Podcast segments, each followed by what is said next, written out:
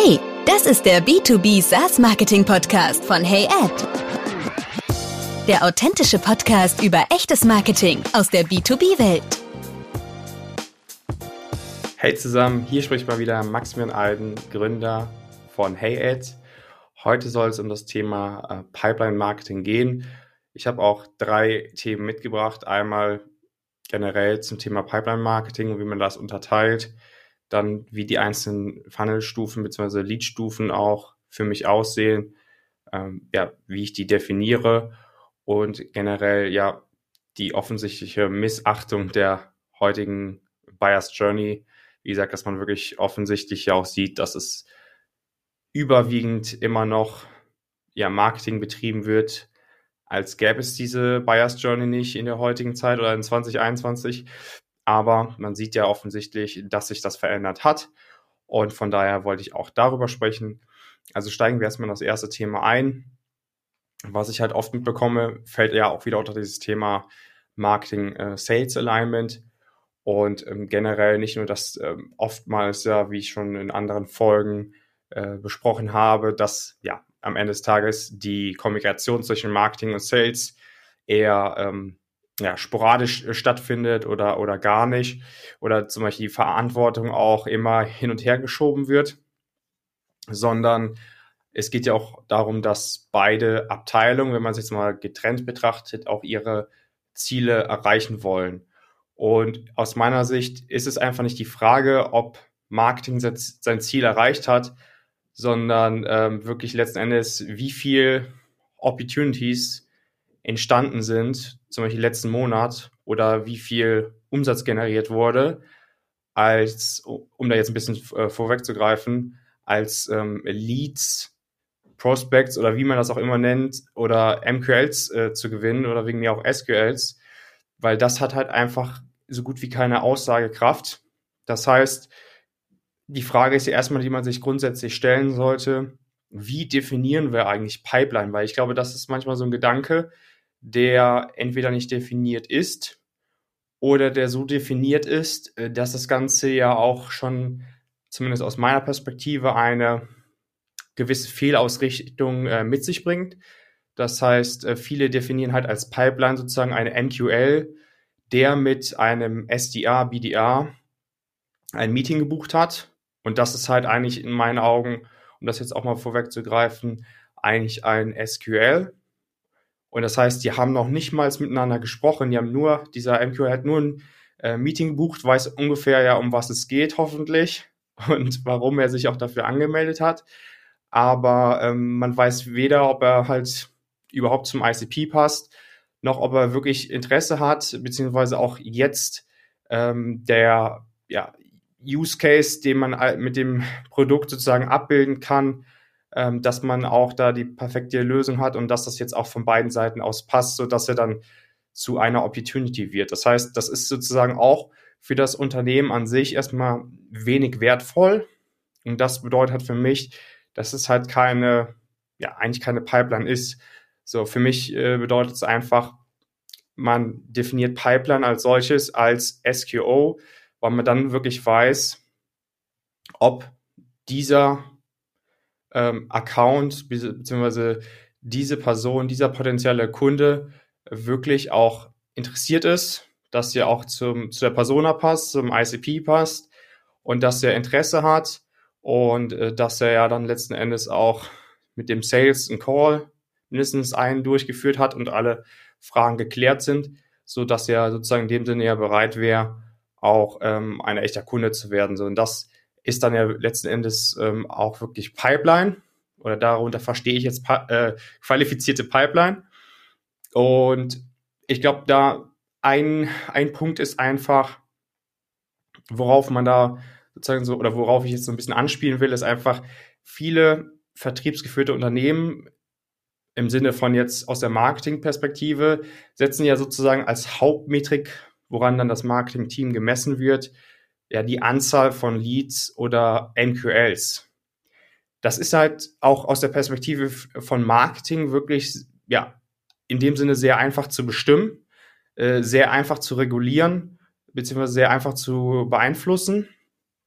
Aber da ist sozusagen schon der Punkt, dass man sagt, okay, als Marketing, wir geben die Verantwortung ab, was passiert danach. Also was passiert eigentlich in der eigentlichen Pipeline? So, das heißt, wie sieht vielleicht auch die Quote aus von ähm, MQL zu SQL, von SQL zu SQO? Das ist dann häufig schon so ein großes Fragezeichen. Genauso was die einzelnen Kosten betrifft. So, man weiß dann noch, was ein MQL kostet, aber man weiß gar nicht mehr, wie teuer dann nachher so ein gewonnener SQO ist. Und das ist halt auch ein Punkt, wo man dann rückwirkend dann auch gar nicht sagen kann, wie effektiv sind eigentlich unsere Marketingmaßnahmen, was ich schon, auch schon mal in den vergangenen Folgen so ein bisschen angesprochen habe, dass man ja, was ja immer hilfreich ist, dass man immer mal wieder in die historischen Daten guckt aus den letzten sechs bis zwölf Monaten, wenn man die Möglichkeit hat, um dann zu schauen, ähm, ja, wie effektiv sind die aktuellen Marketingmaßnahmen, was kann man wirklich ausbauen und was sollte man wirklich runterfahren oder vielleicht sogar ganz abschalten, denn äh, das eine oder andere wird dann halt, die eine oder andere Kampagne, die eine oder andere Maßnahme wird vielleicht einfach nicht gut funktionieren. Und von daher heißt es ja immer, erstens hat, hat ja jedes Produkt einen gewissen ACV, das heißt irgendwo ein Jahresvertragswert, der durchschnittlich ist pro Kunde. Das heißt, das ist schon mal ein Thema. Dann gibt es natürlich auch noch das ober, übergeordnete Ziel des Unternehmens, was ja auch erreicht werden muss. Und dann gibt es natürlich auch die Kosten, die überhaupt anfallen, um einen solchen Kunden zu gewinnen, beziehungsweise dann äh, die Kosten, um dann jede Stufe überhaupt zu erreichen. Das heißt nochmal MQL, SQL, SQOs und dann wirklich, wie gesagt, Kunde. Und das sollte halt klar sein, um auch zu sagen, ja, ist das Ganze überhaupt wirtschaftlich? Weil am Ende des Tages ähm, sind wir ja mal ganz ehrlich, wir wollen ja alle wirtschaftlich sein, ganz logisch, ganz offensichtlich. Und am Ende des Tages ist es auch klar, dass wir damit Geld verdienen wollen. Also muss das natürlich auch passen. Und ich glaube, das ist eigentlich, liegt irgendwo auch auf der Hand oder klingt jetzt ziemlich plausibel. Aber ich erwähne das halt, weil ich das Gefühl habe, dass es irgendwie anscheinend nicht alles so transparent ist oder nicht so plausibel. Und von daher ähm, sage ich es hier jetzt nochmal so ein bisschen mehr aufgeschlüsselt, dass vielleicht doch mal die eine oder andere Idee kommt, äh, das irgendwie in der Zukunft anders zu machen. Natürlich kann man jetzt auch nochmal sagen, okay, was ist jetzt so ein Indikator dafür, dass wir das vielleicht auch so intern so äh, machen? Also zum Beispiel ein Indikator kann sein, dass, ähm, ja, je nachdem, wie, wie die Ziele halt gesetzt werden, ob das monatlich ist oder quartalsweise oder, oder beides, dass dann zum Beispiel Marketing einfach immer wieder seine Ziele übertrifft, prozentual, oder zum Beispiel, dass Sales dann, äh, beziehungsweise dass dann zugleich dann Sales seine Ziele überhaupt nicht erreicht. Also immer unter der, sozusagen unter dem Ziel, unter der Messlatte liegt. Und das ist einfach ein Indikator dafür, dass man, ohne, ohne dass jetzt, dass es vorwurfsvoll klingt oder dass man sagt, naja, man äh, will jetzt hier irgendwie Marketing schlecht reden. Nein, das will ich nicht machen, nur mal sozusagen den, ähm, ja, die Idee geben, woran es liegen könnte und dass ähm, man ja immer wieder die Chance hat, auch ja, Dinge zu verändern und wie gesagt, deswegen da der Hinweis einfach mal, dass Marketing ja dann da, wie, wie ich eben schon erwähnt hatte, auch sagen kann, okay, wir können das relativ äh, schnell und einfach lenken, mehr MQLs zu gewinnen, äh, mehr Leads zu gewinnen. Und da ist halt auch der Punkt, wenn das sozusagen die Hauptmetrik ist, ist halt auch die Frage, also ich bin der Meinung, das ist dann halt auch übergeordnet, ist dann immer die Quantität und untergeordnet ist die Qualität. Denn es liegt ja einfach nicht in der Verantwortung oftmals, was danach passiert. Also ist die Lead-Qualität nicht so relevant, also ist die Quantität viel wichtiger als die Qualität. Doch die Qualität ist für Sales wichtiger und die Quantität ähm, ist dann nur für Marketing und die Zielerreichung wichtig das beißt sich ja miteinander logischerweise. Und ich glaube, das ist so eine ha Hauptherausforderung, wo man dann ganz schnell dazu kommt, ja, sozusagen, glaube ich, warum man dann auch als Marketing und Sales vielleicht nicht mehr so viel miteinander zusammenarbeitet, äh, weil dann äh, jeder sagt, ich bin der Bessere und wir können es besser und wir erreichen ja unsere Ziele und ihr nicht. Und dann äh, fängt man vielleicht auch an, irgendwelche Demo-Try-Formulare anzupassen, mit mehr Feldern, weil man dann sagt, okay, vielleicht können wir dadurch irgendwie die Lead-Qualität lenken. Äh, ich bin der Meinung, dass es überhaupt gar keine gute Idee ist, das darüber zu lenken, beziehungsweise das geht auch gar nicht. Oder zu sagen, ja, wir machen jetzt dem, das dem User auch nicht einfach. Wir wollen gar nicht, wenn wir eine Demo anbieten, dass er direkt sich einen Termin buchen kann, sondern der soll erstmal sich ähm, ja, anmelden über das Formular. Dann sehen wir ja, wer das ist. Und dann können wir erstmal prüfen, ob der überhaupt passt. Und dann können wir, wenn der wirklich passt, auch uns nochmal bei ihm zurückmelden mit einem Terminvorschlag, dass er sich dann einen Termin buchen kann. Dass das natürlich aber für äh, deine Zielgruppe wiederum aus der Sicht der Customer Experience und äh, generell aus der Sicht von ja, Friction nicht gut ist, ähm, ist eigentlich ja logisch. Und ich finde einfach, da ist auch wieder der Punkt, Marketing muss einfach die Lead-Qualität lenken und steuern, muss den äh, potenziellen Kunden oder potenziellen User äh, so vorab mit Informationen bestücken, dass er weiß, was macht ihr als Unternehmen, wer seid ihr, was bietet ihr an, also wirklich über das Produkt zu sprechen, was löst ihr für Probleme, was gibt es denn auch für Fallbeispiele, wo andere Kunden schon gute Erfahrungen gemacht haben und so weiter. Dass es einfach darum geht, und das ist auch so der nächste Punkt, ähm, dass, dass es einfach darum geht, Marketing informiert und sozusagen Sales berät. Ich finde, es geht immer mehr in die Richtung, dass das wirklich so sich abbildet, dass es nicht um das wirkliche Verkaufen geht, denn äh, die echten Informationen, die sollten halt wirklich schon kommuniziert werden mit Marketing und nicht mit, mit Sales. Bei Sales geht es darum, Fragen zu beantworten, äh, dann ähm, vielleicht nochmal das eine oder andere wirklich zu erklären. Aber es geht nicht darum, den, den, den Lead zu überzeugen, denn äh, das ist dann halt wirklich dann echter Vertrieb, ja. Das ist wirklich Verkaufen äh, sozusagen, aber ohne dass dann dieser Lead dann überhaupt Informationen hat. Und das ist dann ja meistens in dem Fall so, äh, von dem Funnelaufbau, wenn man halt wirklich mehr auf die Quantität setzt als auf die Qualität, da dann wirklich hier auch letzten Endes, wie, wie ich schon erwähnt hatte, auch die Lead-Qualität viel niedriger ist. Von daher, wie gesagt, das ist einfach so ein wichtiger Punkt. Und das ist genauso auch als Marketing musst du einfach wissen, wie gesagt, nochmal, nochmals erwähnt, musst du einfach wissen, was jede einzelne Stufe auch kostet und du kannst einfach nicht sagen, das ist zumindest meine Perspektive, ja, das ist ähm, Aufgabe von Sales zu wissen, was ein SQO kostet. Nein, das ist nicht. Das ist überhaupt nicht Aufgabe von Sales in meinen Augen. Äh, darum geht es überhaupt nicht, sondern das ist Aufgabe von Marketing. Denn ihr als Marketer seid verantwortlich für die Pipeline und auch dafür verantwortlich, also Informationen sich einzuholen von Sales, um zu sagen, wen gewinnen wir da aktuell, wie gut ist das, was geben die für Feedback? Oder was erzählen die zum Beispiel, wie haben die von uns gehört, äh, was ist denen wirklich wichtig, was ist eigentlich so das Hauptproblem, sozusagen, was können wir noch in unserer Hauptkommunikation auch mit aufnehmen. Das heißt, es geht ja nicht darum, dass wir hier einmal ein Modell aufsetzen und das dann für die nächsten sechs Jahre in Stein gemeißelt ist, wobei man hat manchmal auch das Gefühl, dass es halt leider so ist. Es geht darum, dass man ständig in diesem Wandel auch mitgeht, denn Marketing verändert sich, die Welt verändert sich und wiederum auch die, das Kaufverhalten verändert sich. Und nicht nur im B2C, sondern auch im B2B. Drastisch hat sich das verändert. Und von daher muss man einfach viel mehr noch aufmerksamer sein, was man eigentlich hier generell tut. Ja, also das einfach nur mal so als Hinweis. Das sehe ich einfach. Das macht für mich sehr viel Sinn, ähm, da einfach nochmal, ich sag mal, den Horizont zu erweitern was man vielleicht nochmal alternativ äh, machen kann. Oder wie gesagt, man kann es ja auch irgendwie äh, separat testen, dass man sagt, man fährt den alten Weg zu 70 Prozent weiter und zu 30 Prozent starten wir mal in alternativen Funnel oder so. Das wäre natürlich auch eine Möglichkeit, um da mal in diese Richtung zu gehen.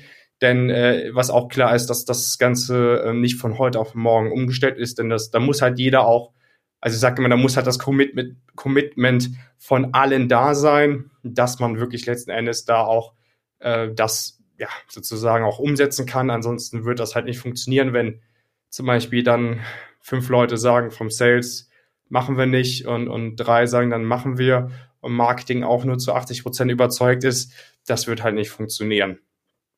So.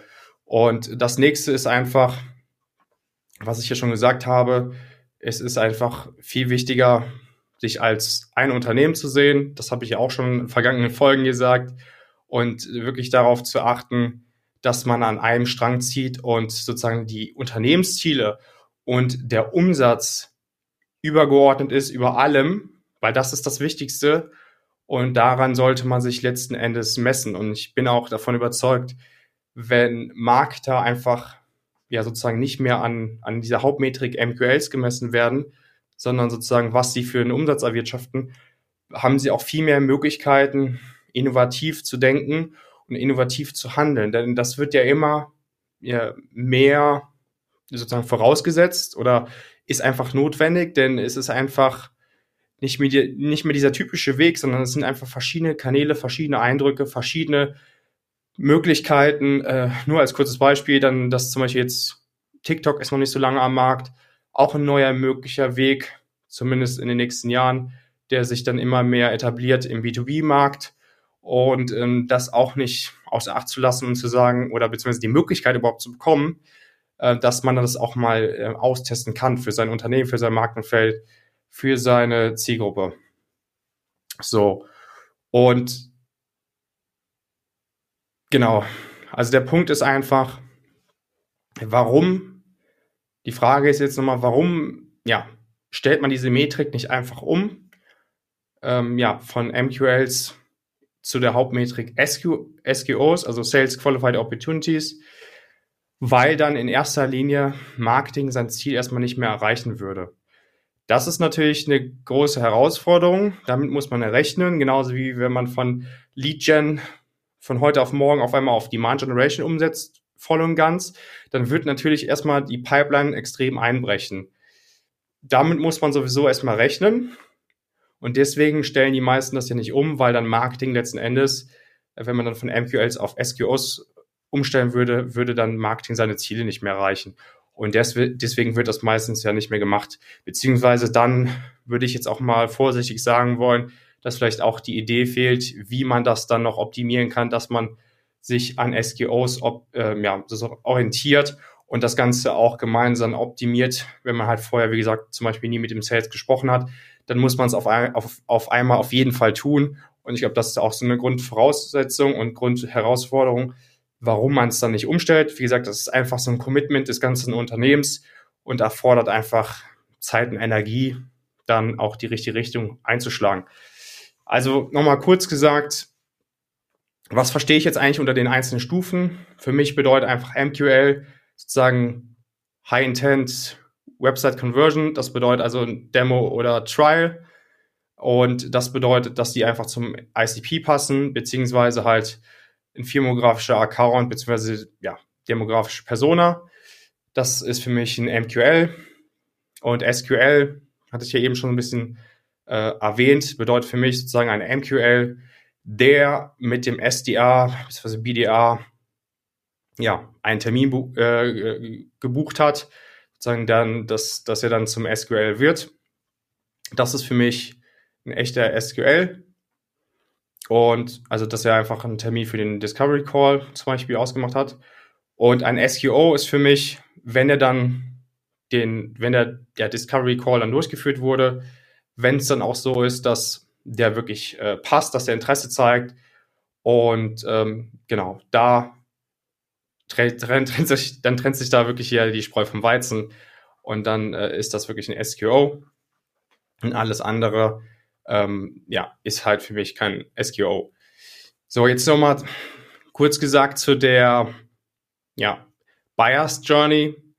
Man sieht ja leider immer noch sehr häufig einfach diesen Punkt, dass man die heutige Buyers Journey missachtet, beziehungsweise ja, wie sieht die eigentlich aus und ähm, was hat sich wirklich grundlegend äh, verändert? Denn das ist immer so ein Thema, das äh, führt immer zur Diskussion, hatte ich gestern auch und ähm, manchmal fällt es mir auch selber schwer, das irgendwie in der richtigen Richtung zu erklären, so dass es irgendwie klar und transparent ist.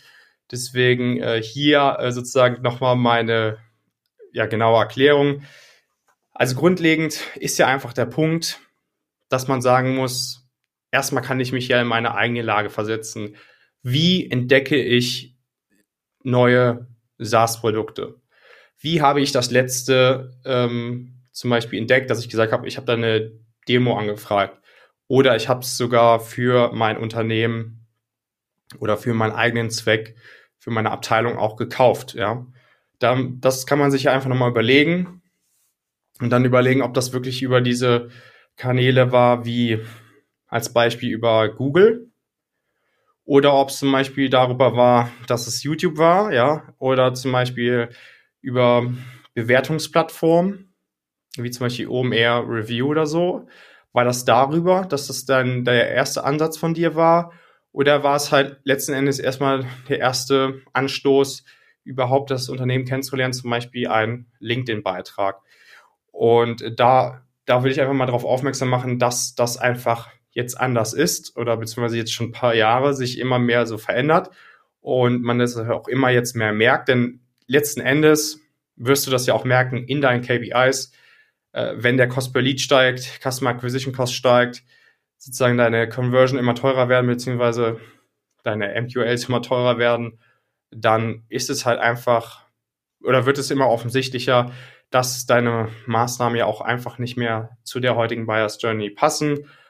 Und ähm, ich sage auch immer, heutige, also wir sprechen ja hier von Mid-Market Enterprise Produkten, nicht von 5-Euro-Produkten, äh, dass äh, eine heutige Customer Journey einfach nicht mehr linear ist und ähm, auch sich nicht über zwei, drei, vier Touchpoints abbildet. Also es, es geht einfach nicht, dass das so linear ist und dass, dass man sagen kann, okay, erst die Funnel-Stufe hier, das ist die erste, dann machen wir Retargeting und dann ist das die Funnel-Stufe zwei und dann äh, locken wir den nochmal im E-Book und dann ist das hier die Funnel-Stufe 3 und dann äh, ist, haben wir hier ein super Angebot per E-Mail mit 20% Rabatt und in der vierten Stufe kauft das dann. Also ganz ehrlich, das ist es halt einfach nicht mehr, beziehungsweise also für Mid-Market Enterprise-Produkte ähm, ist halt die Frage, inwieweit hat das überhaupt so früher schon geklappt, aber generell sprechen wir ja von der heutigen Zeit und da auch aus meiner eigenen Erfahrung kann ich sagen, dass eher so eine Customer Journey ja aus 30, 40 oder mehr Touchpoints besteht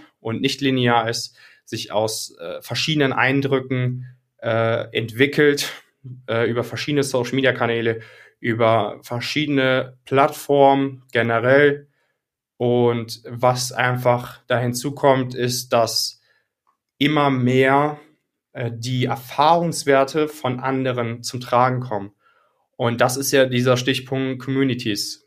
Denn das wird immer wichtiger. Ich bin zum Beispiel in der Community Pavilion, das ist so eine Marketing- äh, bzw. Marketing-Sales-Organisation, wo man sich ja ganzheitlich austauschen kann und also die weltweit vertreten ist. Und äh, da ist einfach so, ich sehe da ständig Fragen wie, hat jemand Erfahrung mit XY-Produkt? Ähm, dann ähm, wie findet ihr XY-Produkt für diesen Verwendungszweck?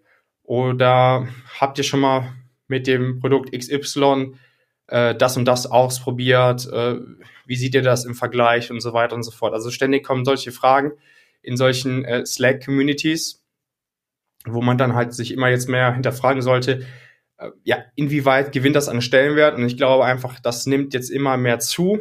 Ja, es gibt ja viele solcher ähm, Slack-Communities. Äh, wir haben ja auch unsere eigene. Und auch genauso gibt es auch noch Revenue Genius und so weiter. Also gibt es ja wirklich einige. Und da findet einfach ein Großteil des Austauschs statt, um ja nicht nur Erfahrungswerte generell, was zum Beispiel Marketing, Sales oder Leadership angeht, äh, zu teilen, sondern auch letzten Endes äh, zu fragen, okay, wir sind gerade auf der Suche nach, wir haben diesen Use Case und wir sind auch gerade auf der Suche nach XY-Lösungen kann da jemand irgendwas empfehlen? Und diese Empfehlungen sind halt sozusagen höherwertig äh, angesehen bei vielen Zielgruppen als äh, zum Beispiel zu sagen, wir suchen jetzt in erster Linie auf Google, weil wir jetzt unser Problem kennen. Das ist einfach mal so das Erste, wo ich immer mehr den Trend äh, hingehen sehe. Und dann, wie gesagt, auch Facebook-Gruppen sind nach wie vor immer noch extrem relevant. LinkedIn-Gruppen für viele Zielgruppen passiert da nicht so viel, sehe ich als nicht so relevant. Ähm, könnt ihr mir aber auch gerne mal so Feedback geben, was, wie ihr das so seht äh, bezüglich äh, LinkedIn-Gruppen. Aber mein Gefühl ist es, oder beziehungsweise was ich so mitbekomme und sehe, dass das, ähm, dass da nicht viel Aktivität äh, vorhanden ist. Aber wie gesagt, auf Facebook, da passiert eigentlich am meisten. Und dann natürlich generell LinkedIn, ja, Facebook, gerade auch Paid Social funktioniert immer noch richtig gut. Instagram funktioniert immer noch gut. Ähm, Twitter, da passiert auch extrem viel. Äh, nicht nur im amerikanischen Raum, auch im deutschsprachigen Raum ist das oftmals sehr sinnvoll. Wie gesagt, wie ich eben schon erwähnt habe, TikTok sehr interessant. Was ich auch interessant finde, ist ähm, Spotify. Kann man auch mal ausprobieren, also beziehungsweise ja, Spotify Ads, das meinte ich jetzt. Also da äh, geht ja auch ein Trend hin, also Richtung Audio, Werbung, beziehungsweise wie gesagt, Videos ist ja immer noch sehr spannend. Was auch nicht zu unterschätzen ist, ist wirklich äh, YouTube. Es gibt ja jetzt auch seit kürzerer Zeit dieses Format YouTube Shorts. Das heißt, was ja auch immer mehr zum Trend wird, ist ja sozusagen Video-Kurzformate. Und da hat sich ja sozusagen jetzt YouTube letzten Endes auch an TikTok orientiert, an TikTok angepasst. Ja, wie das halt so viele Plattformen jetzt machen, sich gegenseitig an die anderen Plattformen anpassen, wie das ja auch mit äh, Instagram mit, mit den Reels gemacht hat. Einfach sozusagen die Funktion kopiert, die übrigens auch sehr gut funktioniert, auch für für Ads kann man das auch mal sehr, sehr gut ausprobieren. Und wie, was ich jetzt halt sagen wollte, ist, dass das auch wirklich ja alles an Stellenwert gewinnt oder zum Teil auch an Stellenwert abnimmt. Aber da einfach mal zu überdenken, auch YouTube ist zum Beispiel sehr gut als, äh, wenn man dort regelmäßig auch Videocontent veröffentlicht, ist es halt sehr gut für den ja, Nebeneffekt auf, äh, also auf Google gut gerankt zu werden, also zum Thema SEO da das einfach ähm, ja generell, wenn du die relevanten Keywords eingibst, dass dann ein Video da auftaucht. Genauso ist es mit dem mit dem Podcast. Wenn du dann auch äh, auf Google Podcast äh, dann vertreten bist mit deinem Podcast, wird er dann dort auch angezeigt, wenn der halt regelmäßig gehört wird und so weiter. Dann äh, kann da auch die neueste Folge auftauchen zu deinem sozusagen, wie, je nachdem wie dein Name ist deines Podcasts, das dann dazu in, den, in, in der Suchmaske auftaucht. So, das ist zum Beispiel auch sehr, sehr wichtig. Und jetzt einfach nochmal als Idee, wie so eine Customer Journey aussehen kann, ist ja, ähm, dass, dass wir eher ja so gestrickt sind mittlerweile, dass wir uns zum Beispiel durch den, durch den LinkedIn, äh, LinkedIn Feed scrollen, dass wir dort dann zum Beispiel eine neue Brand entdecken, dass wir ähm, zum Beispiel vielleicht auf die LinkedIn Company Page gehen, ich finde, die sollte auch sehr gut gepflegt sein, weil das auch sehr wichtig ist. Da gibt es ja auch zum Beispiel die Funktion, wem das noch nicht bekannt ist, dass man seine Produkte auch dort auflistet. Gerade wenn man mehrere anbietet, finde ich es auch sehr, sehr sinnvoll, dass man das dort auflistet. Und ähm, da sieht man auch oft Traffic, dann, dass man sich dort informiert, dass man von der LinkedIn Company Page auch auf die Webseite geht, dass man vielleicht immer auf Google geht, dass man dann den YouTube-Kanal sieht von dem Unternehmen dass man dann, ähm, ja, wie gesagt, sich dann Videos anschaut. Da auch nochmal als Hinweis, man sollte immer mal wieder schauen, wenn man jetzt regelmäßig YouTube-Videos veröffentlicht, was so die Average Watchtime ist, anhand dessen auch vielleicht nochmal seine Videos anzupassen von der Länge. Ich denke, wie gesagt, es geht eher Richtung Kurzformat. Und ähm, was noch dazu gesagt sein sollte, ist, dass YouTube Shorts nur in dem Vertical-Format ähm, sozusagen aufgenommen werden können oder erstellt werden können. Das heißt, deine regulären Videos können so nicht einfach verwendet werden. Das sollte man noch wissen. Aber was halt sehr spannend ist, wie gesagt, dieser, was ich schon erwähnte, dieser Nebeneffekt für, für SEO, weil wir zum Beispiel machen auch gar kein SEO. Ähm, wir schreiben keine Blogs, was ja auch viele machen. Da würde ich auch nochmal als Hinweis geben. Es ist ja immer der Unterschied, ob du Nachfrage erzeugen willst oder ob du Nachfrage ab, abgreifen willst, sozusagen. Und auf, auf Bewertungsplattformen hast du ja zum Beispiel immer die Möglichkeit, dass bestehende Nachfrage abzuschöpfen ist. Aber da ist ja nur der geringste Teil deiner Zielgruppe, genauso wie auf Google. Oder ich bin auch der Meinung, dass halt Blogs nicht so hilfreich sind in erster Linie. Das macht man ja auch eigentlich überwiegend nur aus dem Grunde, also weil die Texte ja so gestaltet sind, dass die ja möglichst viele Keywords enthalten, dass man im Sinne von SEO sehr gut rankt, aber nicht unbedingt um den ja, größtmöglichen Value auch ähm, ja, hervorzubringen. Und bis man auf deinen Blog stößt, würde ich sagen, da sind halt nochmal andere Schritte vorrangig oder kommen halt vorher in der Buyers Journey. Und von daher einfach da als Idee allein schon, dass man sagt, wir haben jetzt einen Blog, das haben wir gemacht. Wie wäre es denn, dass man den zum Beispiel mal zusammenfasst und dass man daraus ein Content Piece auf LinkedIn erstellt und dass man daraus eine Paid Social Ad macht und mal schaut, wie gut kommt das Ganze auch an im Kurzformat.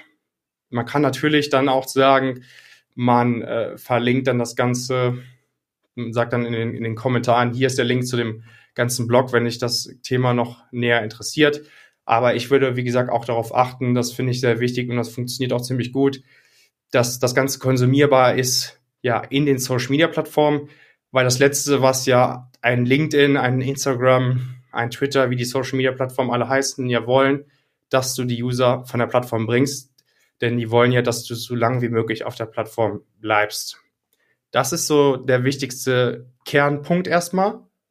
Ein weiteres Beispiel wäre ja auch, wenn du jetzt schon bestehende E-Books anbietest, White Paper anbietest, da habe ich ja schon oft gesagt, die Frage ist ja immer, welchen Mehrwert kreiert diese Ad oder diese, dieser Post, wenn das einfach nur äh, sozusagen direkt ähm, ein E-Book, White Paper äh, bewirbt und die Ad-Copy irgendwie zwei Sätze lang ist, dann hat das ja direkt erstmal keinen Mehrwert dann, was ich ja auch schon oft gesagt habe, dass die Herausforderung ist, dass äh, viele das ja dann doch, die es runtergeladen haben, nicht lesen. Das heißt, der Mehrwert geht komplett verloren.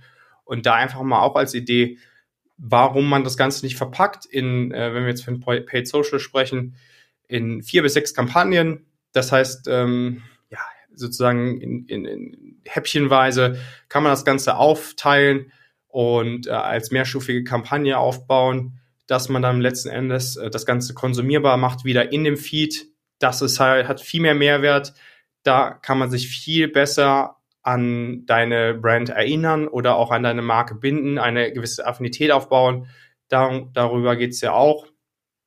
Und letzten Endes ist das halt zum Beispiel so ein Format, was ich dann halt viel mehr empfehlen würde. Das heißt, nochmal als Hinweis, der, die Creatives müssen einfach äh, immer, ja, so gestaltet sein, dass sie halt auch wirklich auffallen, dass man da halt auch hängen bleibt.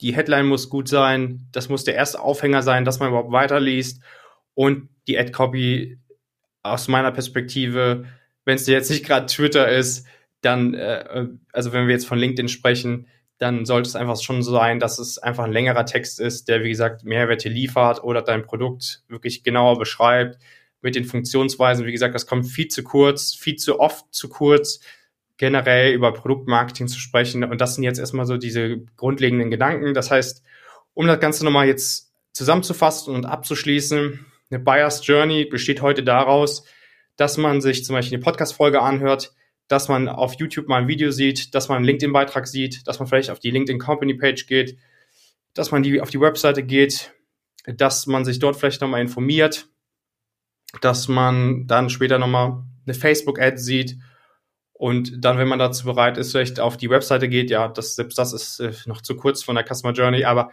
immer, das heißt, es entstehen einfach verschiedene Eindrücke über verschiedene Möglichkeiten, ähm, über verschiedene Kanäle, über verschiedene Marketingaktivitäten und dadurch baut sich überhaupt dieses Kaufinteresse, die Kaufbereitschaft auf. Und so entdecken wir Produkte. Und dann kommt ja das Trial oder die Demo, was ich ja auch sagte, das ist für uns, das ist für mich überhaupt ja ein wirklich interessierter Lead, eine High-Intent-Conversion, ein High-Intent-Lead. Und das ist sozusagen auf was man überhaupt ähm, abziehen sollte, eine Website-Conversion. Und alles andere, da muss man einfach mal sozusagen hinterfragen, inwieweit ist das Ganze aktuell konsumierbar? Inwieweit passt das wirklich zu meiner Zielgruppe? Inwieweit passt das wirklich zu der Plattform? Und wie das Verhalten auf der Plattform ist? Und ähm, generell, wie gesagt, das, was wir hier aktuell machen, passt das zu der heutigen Journey. Und da einfach auch nochmal als Hinweis zu, äh, generell zu Paid Social, da sollte man sich ja auch nochmal orientieren ähm, daran, was ist überhaupt ein ACV pro Kunde? Ja, das ist ja jetzt immer ein kleines anderes Thema. Äh, das fällt mir aber auch oft auf. Und äh, was geben wir aktuell überhaupt aus, wenn wir jetzt von Paid Social sprechen? Denn das ist natürlich auch so eine Kernessenz, wo ich sage, naja, wenn jetzt dein Produkt 50.000 Euro kostet und ihr irgendwie 4.000 Euro pro Monat generell, also komplett für als Adspend ausgibt, dann halte ich das einfach für viel zu wenig. Das kann halt auch, auch einfach nicht funktionieren, Genauso, was ich auch schon oft gesagt habe, zu sagen, ähm, wir nutzen das komplett falsche Objective. Das heißt, ähm, wir benutzen hier direkte Conversion Ads, um so schnell wie möglich hier irgendwie, ja, Zahlen, die qualitativ nicht aussagekräftig sind, hier zu sammeln, anstatt äh, zu sagen, wir möchten hier erstmal überhaupt unsere Marke bekannter, äh, bekannter machen, weil es halt eben so ist, dass man davon ausgehen muss, auf zum Beispiel Facebook, LinkedIn, dass 80 bis 90 Prozent eurer Zielgruppe euch gar nicht kennt und gar, gar nicht genau weiß, was ihr überhaupt macht, wofür ihr steht und so weiter. Und so sollte ja erstmal die Ausrichtung der Kampagne sein. Und das war es jetzt hier zu diesem Thema. Und wie, immer, wenn ihr noch Fragen habt, dann äh, könnt ihr euch gerne bei mir über LinkedIn melden.